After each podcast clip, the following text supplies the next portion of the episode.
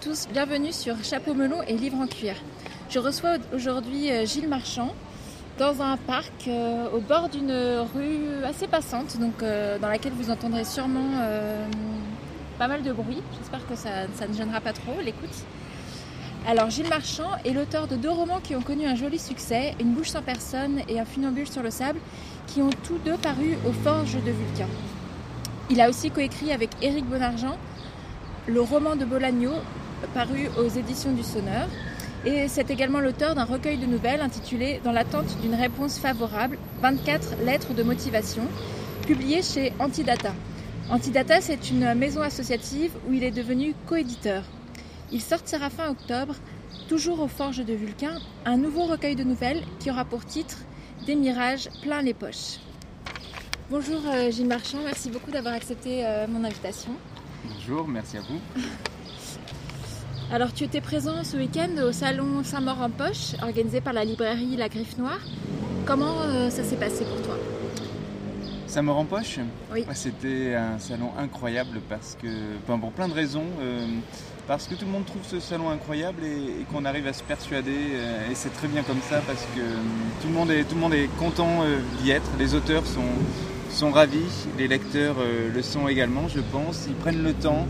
Euh, il y a beaucoup de monde, mais ils prennent le temps de discuter avec des auteurs qu'ils connaissent, des auteurs qu'ils aiment, mais aussi des auteurs, euh, des auteurs qu'ils ne vont découvrir. Oui. Et, et c'est toujours, c'est toujours agréable ça quand euh, on voit des lecteurs qui ne nous ont jamais lus et qui viennent nous poser des questions, nous interroger. Et voilà. Ah oui, d'accord. Et d'ailleurs, euh, tu sors, je crois, d'une longue et intense période de promotion. Euh, tu ne me contrediras pas, je crois. Non, non, non, j'ai eu la chance d'être invité euh, énormément, de faire une espèce de, de tour de France des libraires, Ah, euh, des salons. donc ça a commencé tout début septembre et ça s'est terminé. Donc tout début septembre, je pense, ça a dû commencer à Nancy. oui, ah, Et après, je suis passé, enfin, j'ai pas cité toutes les villes, mais Ouais. ça s'est terminé en tout cas à Saint-Maur-en-Poche. Et c'était une belle manière de terminer d'ailleurs cette Oui. tournée. Et justement, la promotion, est-ce que c'est une partie du métier d'écrivain que tu apprécies? Ah, je sais pas si dans quelle mesure ça fait partie du, du métier d'écrivain. Euh, moi, je l'apprécie, ça c'est sûr. J'aime rencontrer les lecteurs, j'aime rencontrer des, des libraires. Après, j'arrive à comprendre qu'un écrivain n'aime pas faire ça parce que euh, l'écriture, c'est un travail solitaire. Alors moi, c'est moi, je faisais de la musique et quand on fait de la musique, on a, on a la scène qui nous permet d'être en contact avec, euh, avec nos auditeurs en l'occurrence, avec, les- les gens qui aiment notre travail. Dans l'écriture, on n'a on n'a pas ce rapport-là. On- euh, et le seul moyen d'avoir ce contact avec les, avec les gens à qui est destiné ne- notre, notre livre, euh, c'est d'aller à leur rencontre et donc d'être invité. Donc oui, j'aime donc j'aime ça. D'accord, ok. Euh, parlons d'écriture. Euh, tu as euh, un, un univers que je décrirais comme assez poétique et, et décalé. Et toi, comment est-ce que tu le qualifierais? Oui, effectivement, il y a, de l'onirisme, il y a ou du surréalisme ou du réalisme magique, peu importe la manière dont, on appelle ça, c'est une, littérature. Il y a, certains livres qui sont, très réalistes, très, très concrets, qui ont une vision du, monde très, précise. Moi, c'est vrai que les, les frontières de la réalité euh, sont dans, dans ce que j'écris beaucoup plus flou que dans, que dans pas, mal de, pas mal de livres, mais euh, mais il faut que ça reste cohérent. Euh, la fantaisie ne fonctionne que... J'essaie de faire en sorte que ce ne soit jamais gratuit, qu'il y ait toujours une cohérence et un, but ou une idée euh, derrière, derrière chaque idée fantaisiste. D'accord. Voilà, je me demandais comment est-ce que tu avais fait publier tes premiers textes?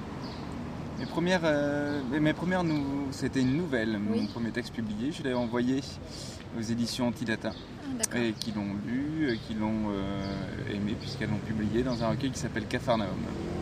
C'est un recueil dont le thème était la maison et qu'on retrouvera au sommaire de, de- des Mirages plein les poches. Euh, je me demandais aussi par rapport à l'écriture, euh, quels sont tes rituels Quand est-ce que tu écris Où Dans quelles conditions? Est-ce que tu as besoin de vraiment... Non, j'ai pas de rituel d'écriture. J'écris quand je peux, où je peux.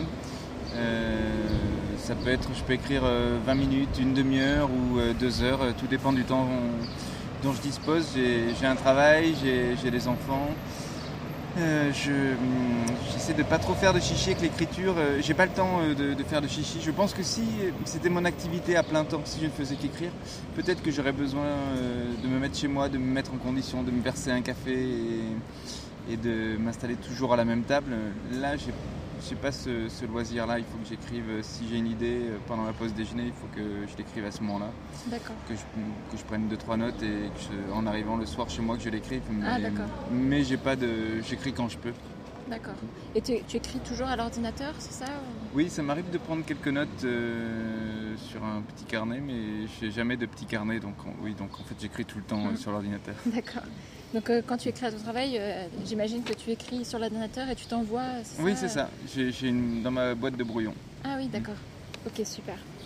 Euh, je me demandais aussi, par rapport à tes livres, alors, la musique est particulièrement présente dans Une bouche sans personne et dans Funambule sur le sable. Alors, tu parlais de ton ancien, ton- dans l'activité, je ne sais pas si elle est toujours ancienne d'ailleurs, la- la- l'activité de musicien. Euh, ça je- m'arrive de continuer à jouer avec des amis, mais c'est pas du tout, euh, pas du tout dans la même, euh, la même manière qu'auparavant. Je, ne compose plus, je Ah ne oui. fais plus partie d'un groupe qui compose. D'accord, Donc euh, je, on- je continue la musique pour m'amuser, d'accord. Voilà. ce, qui est- Et- ce qui est pas mal Oui. déjà. Et du coup, pourquoi est-ce que, euh, que j'imagine que tu ne te voyais pas euh, écrire de livres où la musique soit absente, c'est ça? C'est sur- surtout que je vois pas comment je pourrais faire parce que euh, la musique est présente dans ma vie au même titre que la littérature Ah oui. ou que le cinéma ou que, ou que énormément de, énormément de choses. D'accord. Et euh, j'ai remarqué aussi que tes livres, euh, donc, euh, je parle toujours d'une bouche en personne et d'un bulle sur le sable, se passaient plutôt dans, étaient situés plutôt dans le passé. Euh, donc euh, une bouche sans personne, c'est euh, dans les années 80 et on peut dater, si l'on souhaite, un funambule sur le sable fin des années 70, c'est ça, début 80. À peu près, la, la chronologie est moins importante pour Oui. un funambule. Après, c'est vrai que les, références musicales sont des références des années 60-70. Et ça, se passe, ça se passe euh, au cours de cette période-là, mais la, date précise est, est- est pas très importante. C'est pour ça que j'ai pas tenu à la fixer euh, dans le temps. Mais pourquoi est-ce que euh, ça se passe dans le passé? Je sais pas parce que je suis pas fan. de- Enfin, j'ai un téléphone euh, portable, mais je trouve que dans un livre, euh, j'ai pas envie que mes personnages aient passé leur temps à aligner des fruits de toutes les couleurs sur euh, leur smartphone. Voilà, j'essaie de leur trouver des. Et puis parce que c'est pas les mêmes rapports humains à partir du. L'hyperconnexion change les rapports humains et, et c'est peut-être, je sais pas si je suis euh, vieux jeu ou en tout cas si mes personnages le sont. Mais, euh, mais j'aime bien le, voilà, cette époque où on- pour, euh, pour voir ses amis, on leur donnait rendez-vous dans un café plus que sur WhatsApp ou euh, je ne sais quelle application. Oui, c'est ça, et on savait jamais s'ils allaient être à l'heure ou pas. Oui, voilà, c'est ça. C'était, on se donnait rendez-vous, et puis le premier arrivé prend un verre et attend les autres. Quoi. Hmm, D'accord. Quels sont les, écrivains ou plus largement les artistes que tu apprécies Ou est-ce qu'il y, a- certains écrivains qui sont euh, source d'inspiration pour toi C'est difficile. Je, j'essaie au contraire de. Je pense que l'écriture, c'est une espèce d'émancipation de ces, références, de ces inspirations. Donc il y a beaucoup d'écrivains que j'aime, qui m'ont, euh, qui m'ont apporté. Certains sans que je me rende compte d'ailleurs. Euh, on, on m'a beaucoup parlé de Boris Vian, je m'étais pas rendu compte. Il y a, il y a deux clins d'œil à Boris Vian dans une bouche en personne, mais ils sont un peu le fruit du hasard. C'était pas, je ne tenais pas à lui rendre hommage spécialement. Euh, après, peut-être que Boris Vian, je suis plus. Peut-être ses chansons ou sa, ou sa poésie m'a plus influencé que ses, que ses romans.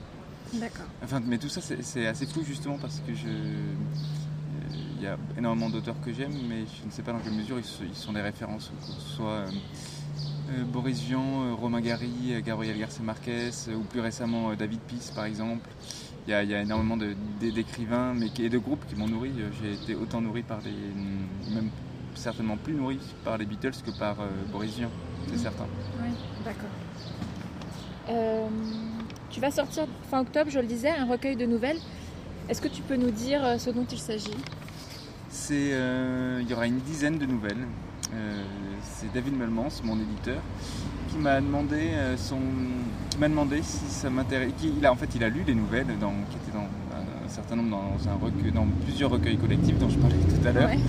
Et il m'a demandé si, en les lisant, il, il, aura trouvé une cohérence. Et il disait que ça serait bien qu'on les réunisse et qu'on les publie en un seul recueil. Alors, je les ai relus également de mon côté. Et effectivement, il y a, elles vont toutes un petit peu dans la même direction. Elles parlent de ces sont une, succession de personnages qui, qui, ont des rêves, qui ne sont pas vraiment à leur portée, ou qui sont à leur portée mais ils n'y arrivent pas, ou ils n'ont pas la volonté de, euh, d'aller, euh, d'aller les attraper, ou ils savent qu'ils n'y arriveront jamais, mais c'est pas très grave, ils continuent à s'y accrocher comme ils peuvent. Et donc euh, voilà, ce sont des personnages qui sont un petit peu, qui pourraient être dans, le, dans une bouche en personne ou dans un funambule sur le sable. Sont c'est des cousins tout ça. C'est la même famille. Ah Et est-ce que tu as, est-ce que tu travailles déjà sur un nouveau projet? Oui. Oui, d'accord. Oui, sur un, prochain roman. D'accord. Et là, tu es à quelle phase Là, je suis à la phase où je me dis que ça serait bien que j'écrive les premières lignes. D'accord, ah oui, donc il est beaucoup trop tôt pour en parler Oui, oui, il est beaucoup trop tôt pour en parler, mais je, commence à voir les, couleurs, les décors, les personnages, les odeurs, les, les, musiques, et, les colères et, les sourires. D'accord, ok, super. Bon, bah, on a hâte de voir ça. Bah, merci beaucoup, Gilles. Merci à vous.